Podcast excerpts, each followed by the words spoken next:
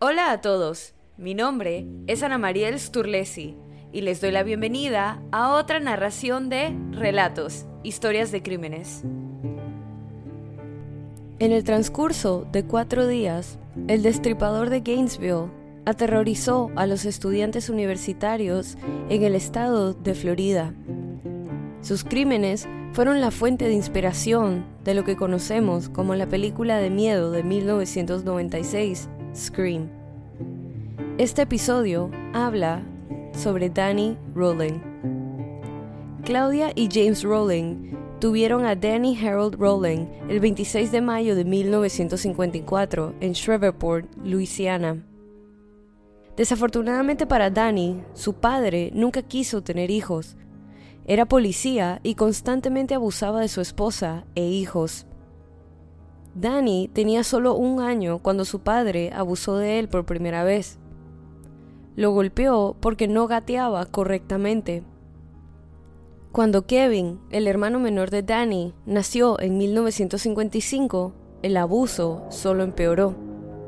Claudia trató de escapar del matrimonio tóxico, pero una y otra vez volvía. Cuando Danny reprobó el tercer grado por demasiadas ausencias debido a una enfermedad, su madre sufrió una crisis nerviosa. Los consejeros escolares lo describieron como que sufría de un complejo de inferioridad con tendencias agresivas y poco control de los impulsos. Esas tendencias agresivas y el escaso control de los impulsos presagiarían la ira asesina de Danny más adelante en su vida. A los 11 años, su madre fue internada en un hospital después de haberse cortado las venas. Como resultado, el niño tomó drogas y alcohol, lo que solo empeoró su ya frágil estado mental. A los 14 años, los vecinos lo sorprendieron espiando en la habitación de su hija. Por supuesto, su padre lo golpeó por hacer eso. Pero trató de mantener el control y asistía a la iglesia y luchaba por mantener un trabajo estable, lo que llevó a alistarse. La Marina no lo aceptaría, así que se unió a la Fuerza Aérea, pero los militares no lo consolaron. Eventualmente, renunció a la Fuerza Aérea después de consumir demasiadas drogas lo que incluía tomar ácido más de 100 veces. Después de su baja del ejército, Danny logró casarse y comenzar lo que parecía ser una vida normal. Pero el ciclo de abuso continuó. A los 23 años, después de estar cuatro años con su esposa, ella se separó de él, luego de que él la amenazara de muerte. Rowling convirtió su devastación en ira y violó a una mujer que se parecía mucho a su ex esposa. Más tarde, ese año, mató a una mujer en un accidente automovilístico que le causó un mayor sufrimiento mental. Danny Rowling era un macizo y tenía mucha fuerza, algo que usó mucho a su favor. Desde finales de la década de 1970 hasta la de 1990, Rowling cometió una serie de delitos menores y robos. Recurrió a una serie de robos a mano armada para obtener efectivo y posteriormente entró y salió de los sistemas de justicia penal en Luisiana, Mississippi, Georgia y Alabama. Escapó de prisión varias veces y fue despedido y renunció a sus trabajos con la misma frecuencia. La década de 1980 trajo más de lo mismo para Rowling que entraba y salía de la cárcel en Alabama y Mississippi por robo a mano armada. Su tiempo entre periodos en la cárcel lo pasó viajando por el país, robando y ocasionalmente forzándose a las mujeres.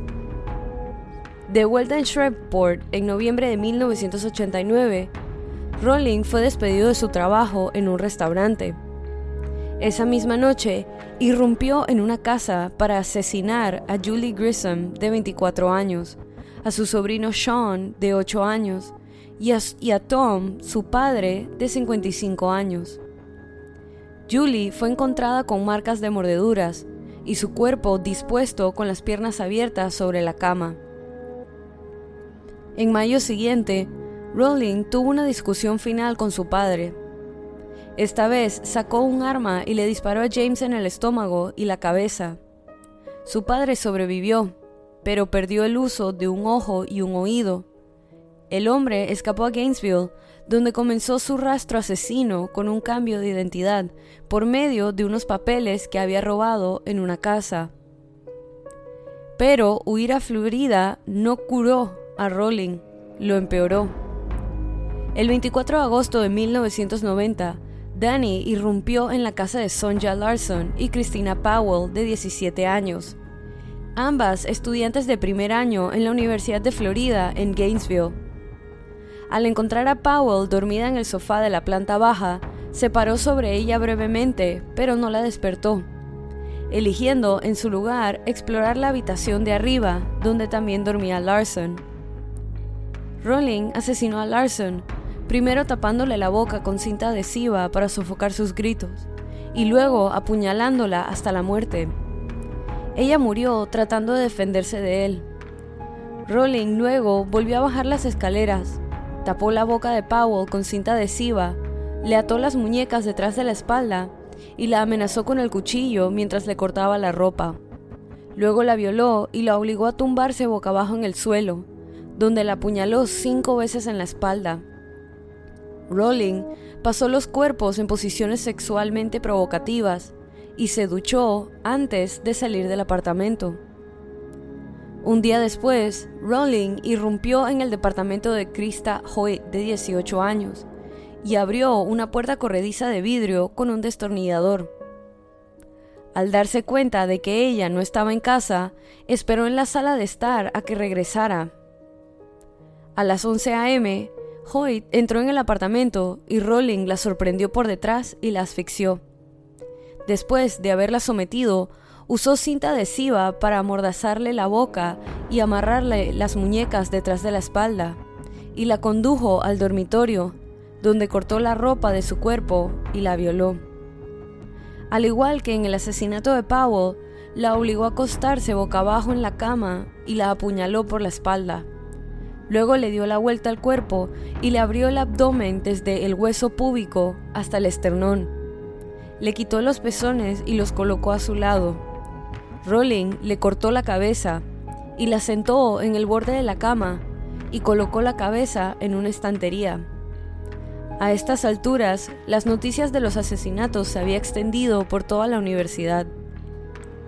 Las autoridades publicaron toda la información que pudieron para tratar de atrapar al sospechoso, y los estudiantes durmieron en grupos y tomaron todas las precauciones que se le ocurrieron Debido a que los asesinatos estaban ocurriendo tan temprano en el semestre, algunos estudiantes retiraron su inscripción o se trasladaron a otras escuelas. A pesar de las precauciones, el destripador de Gainesville mató una vez más. Tracy Pauls, que tenía 23 años, vivía con su compañero de piso, Manny Tabaoda, también de 23. El lunes 27 de agosto, Rowling irrumpió en su apartamento forzando la puerta corrediza de vidrio con las mismas herramientas que había usado anteriormente. Rowling encontró a Manny dormido en uno de los dormitorios y lo mató después de una lucha. Al escuchar la conmoción, Tracy recorrió el pasillo hasta la habitación de Manny y vio a Rowling. Intentó esconderse en su dormitorio, pero Rowling rompió la puerta. El asesino le tapó la boca y las muñecas, le cortó la ropa y la violó, antes de darle la vuelta y apuñalarla tres veces por la espalda. Él posó el cuerpo de Tracy, pero dejó el de Manny en la misma posición en la que había muerto. Las autoridades creen que Rowling no logró mutilar estos cuerpos porque pudo haber estado en peligro de ser atrapado o fue interrumpido de otra manera. Todos estos asesinatos ocurrieron a menos de 3 kilómetros uno del otro, alrededor de la Universidad de Florida. En consecuencia, la universidad canceló las clases durante una semana. Los estudiantes llevaban bates de béisbol a todos lados y nadie salía solo durante el día o la noche. Los estudiantes cerraban las puertas con múltiples cerraduras y algunos dormían por turnos para que alguien estuviera despierto en todo momento. A fines de agosto, miles de estudiantes abandonaron el campus y alrededor de 700 nunca regresaron porque temían por sus vidas. Con excepción de Manny, todas las víctimas eran menudas, morenas, blancas, con ojos marrones, igual que la madre del asesino. El padre de Danny Rowling, que era un policía veterano de 20 años del Departamento de Policía de Shreveport, no solo le había enseñado a su hijo cómo soportar el abuso durante toda su vida, sino que también le enseñó cómo cubrir sus huellas. La policía no pudo encontrar suficiente evidencia en las escenas del crimen para implicar a Danny Rowling. En lugar de dejar la cinta adhesiva en sus cadáveres, la tiró a la basura para eliminar las huellas dactilares. También usó solventes de limpieza en los cadáveres para eliminar cualquier rastro de semen. Cuando Rowling se fue de la ciudad, se reunió un grupo de trabajo local para calmar a una comunidad frenética y encontrar respuestas. Las autoridades pronto se concentraron en un sospechoso principal, un estudiante de la Universidad de Florida que vivió brevemente en el mismo complejo de que dos de las víctimas y exhibió un comportamiento errático. En un momento fue arrestado por golpear a su abuela. Pronto se reveló que este estudiante estaba luchando contra una depresión maníaca aguda. Sin embargo, y sin ninguna evidencia que lo conectara con los asesinatos, el grupo de trabajo volvió a investigar las pistas. Mientras tanto, el asesino que buscaban ya estaba en la cárcel. En septiembre, Rowling robó una tienda de comestibles y fue atrapado después de una persecución a alta velocidad. No fue hasta enero de 1991, más de cuatro meses después de los asesinatos, que la policía tomó un respiro. Debido a las similitudes de los asesinatos en Shreveport y Gainesville, los investigadores de Florida buscaron el ADN de los presos de Shreveport que estaban encarcelados. No fue hasta principios del próximo año cuando las autoridades utilizaron un diente extraído de Rowling para vincularlo con la evidencia de ADN en las escenas del crimen de Gainesville, que se convirtió en el principal sospechoso. Una mujer llamada Cindy Juriarsic, que, como muchos otros, se sentía atormentada por los asesinatos que habían ocurrido. Pero, a diferencia del resto, Cindy tenía sospechas de quién podía ser el asesino. Tres meses antes, en agosto de 1990, Cindy escuchó un informe de noticias sobre una serie de asesinatos mientras viajaba por Florida. El informe le hizo pensar en Rowling, a quien había conocido en la iglesia de su ciudad natal de Luisiana, y su posible vínculo con estos otros tres asesinatos en Shreveport. Rowling había dicho cosas profundamente inquietantes, tanto para ella como para su entonces esposo Steven. Después de pasar muchas noches con Rowling, su esposo llegó una noche y le dijo que tenían que dejar de ser amigos del hombre. Cindy, confundida, le preguntó cuál era el problema y su esposo respondió que Rowling había expresado una fascinación por clavar cuchillos en las personas. Cindy dijo que descartó estos comentarios cuando se enteró porque no quería creer que Rowling pudiera ser responsable de los asesinatos de Shreveport. Pero, finalmente, no pudo ignorarlo por más tiempo y decidió llamar a la policía, que ya estaba pensando en comparar las pruebas de ADN con los prisioneros de Shreveport. Ya enfrentando múltiples cadenas perpetuas por sus diversos robos a mano armada, Rowling fue acusado formalmente de los asesinatos de los cinco estudiantes de Gainesville en junio de 1992, después de que el hombre admitiera haber cometido los delitos.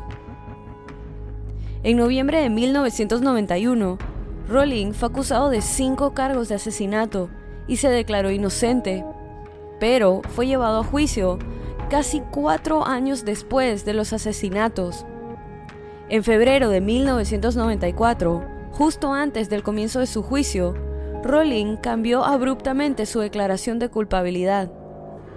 Para determinar la sentencia, los miembros del jurado escucharon el testimonio de su madre, quien relató el abuso que el acusado había recibido a manos de su padre y de un psiquiatra quien describió como una personalidad alternativa de Rowling llamada Gemini, quien, según el psiquiatra, le hizo hacer sus actos sádicos. Otros dos psiquiatras también testificaron que estaba en juego un trastorno de personalidad severo, pero expresaron su creencia de que Rowling entendía la magnitud de sus crímenes el jurado declaró por unanimidad a Rowling culpable de asesinato en primer grado de los cinco cargos a fines de marzo, y un mes después fue sentenciado a muerte. Agotadas sus apelaciones, Rowling se enfrentó a la ejecución en la prisión estatal de Florida el 25 de octubre de 2006. Un total de 47 personas presenciaron la ejecución del destripador de Gainesville que es el doble de la capacidad de la sala de visualización. En su lecho de muerte, el hombre de 52 años cantó una canción tipo himno que divagaba durante cinco versos. Invocó las melodías de su infancia cuando aprendió a tocar la guitarra para encontrar la paz antes de su ejecución. Luego le cortaron el micrófono poniendo fin a una historia de vida tan retorcida como cualquiera que pudiera aparecer en la pantalla grande. Como fue el caso cuando Kevin Williamson, un aspirante a escritor en la década de 1990, leyó sobre los asesinatos del destripador de Gainesville, que llamaron su atención. Ese guion se convirtió en el clásico de culto de 1996, Scream, aunque la franquicia de Scream sigue a estudiantes de secundaria, Williamson tuvo la oportunidad de explorar el miedo rampante en la universidad tras un caso como el del destripador de Gainesville. Ahora hay monumentos en todo el campus de la Universidad de Florida, incluidos cinco árboles plantados para honrar a las víctimas y un mural que insta a los estudiantes a nunca olvidar. Y así culmina este episodio de Relatos, historias de crímenes. Recuerden pasar por la cuenta de Instagram y dejar su opinión de este caso. La cuenta es Relatos en Podcast y la pueden encontrar en la descripción de este episodio. Si te gustó este relato, suscríbete o síguenos en la plataforma de tu preferencia que utilices para escuchar los episodios. Y no dudes en dejar una calificación y comentarios.